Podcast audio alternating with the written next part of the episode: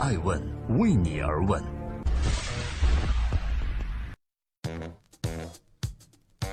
大家好，这里是爱问每日人物，我是爱问首席内容官高原。今天是二零一七年十二月二十八日，我们继续盘点二零一七的知名企业家。那么今天我们关注谁呢？任正非的二零一七，七十三岁的老人管着三十岁的公司，还能撑多久？二零一七马上就过去了。相比二零一六，今年的中国互联网少了一些温情，多了一些嘴仗。乌镇饭局风波中，各位大佬们的暗流比明星绯闻更牵动神经。各大企业公关混战的背后，是互联网巨头竞争进入白热化阶段。但对于华为创始人、总裁任正非来说，二零一七年可能是普通而又特殊的一年。浦东是因为华为这艘大船仍然保持着自己的节奏。平稳迅速前行，特殊则是因为全球手机行业拐点将至，预计将面临更大的风浪。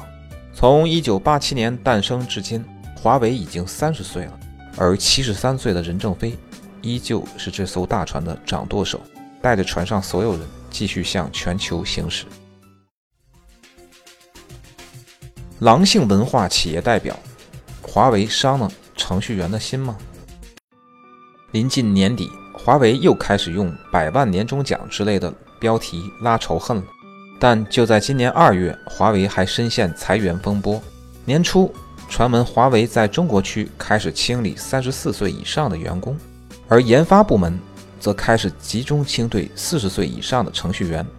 退休的新政将四十五岁可以退休变成了四十五岁必须退休。对于这件事，任正非侧面回应称。华为是没有钱的，大家不奋斗就垮了，不可能为不奋斗者支付什么。三十多岁年轻力壮，不努力，光想躺在床上数钱，可能吗？一时之间，华为别人家公司的人设几乎崩塌，众多程序员表示老伤心了。华为无情的评论声四起。然而，十二月份的百万年终奖新闻又给了我们另一种答案。任正非在十月亲自签发了。荣耀品牌手机单台提成奖金方案通过这个方案，刚毕业入职的十三级员工也可以领取和二十三级高管一样的百万奖金。钱给多了，不是人才也变成了人才。任正非的这句话又开始刷屏了。华为到底有没有钱？回答这个问题，不妨从内部和外部两个方向入手。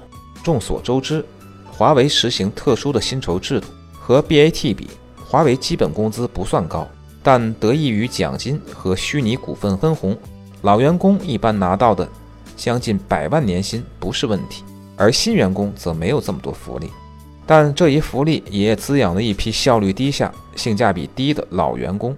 而从外部环境来看，经历了高速增长的十年，中国手机行业进入了下行周期。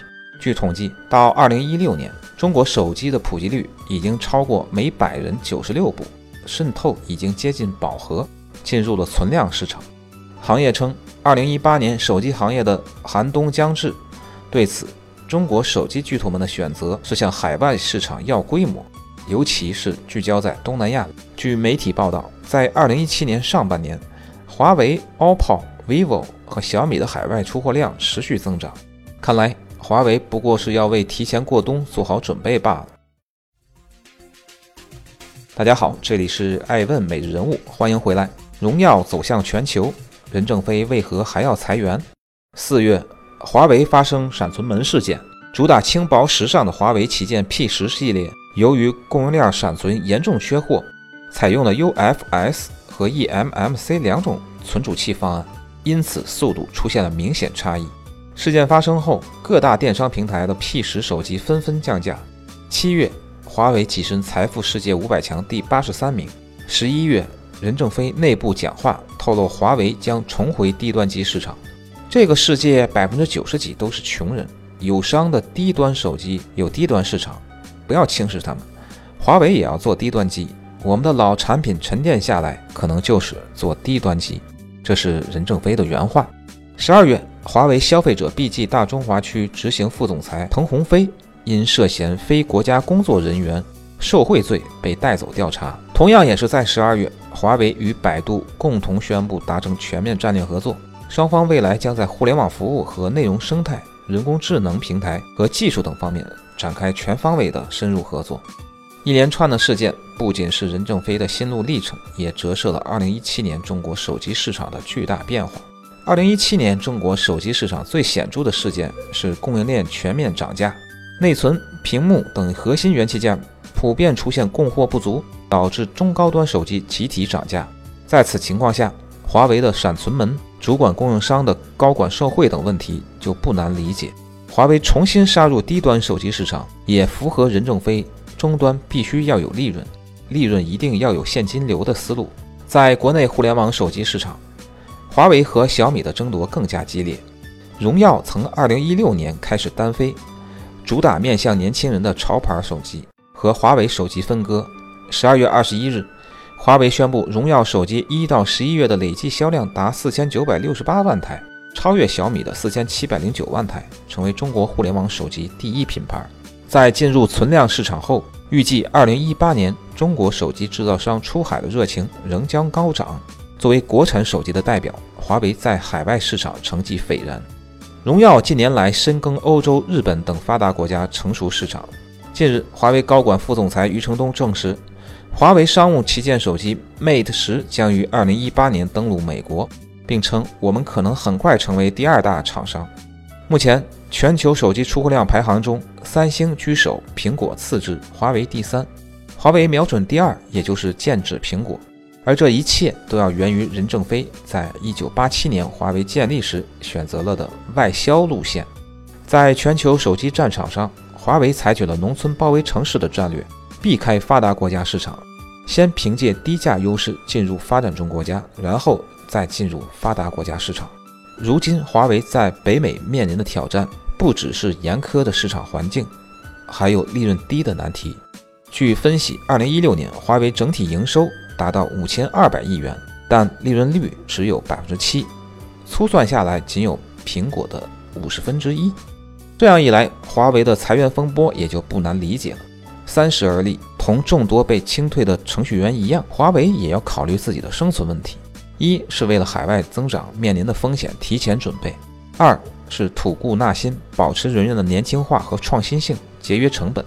任正非本人非常喜欢说真话，华为不是家，与员工是雇佣关系，这就是一句残酷的真话。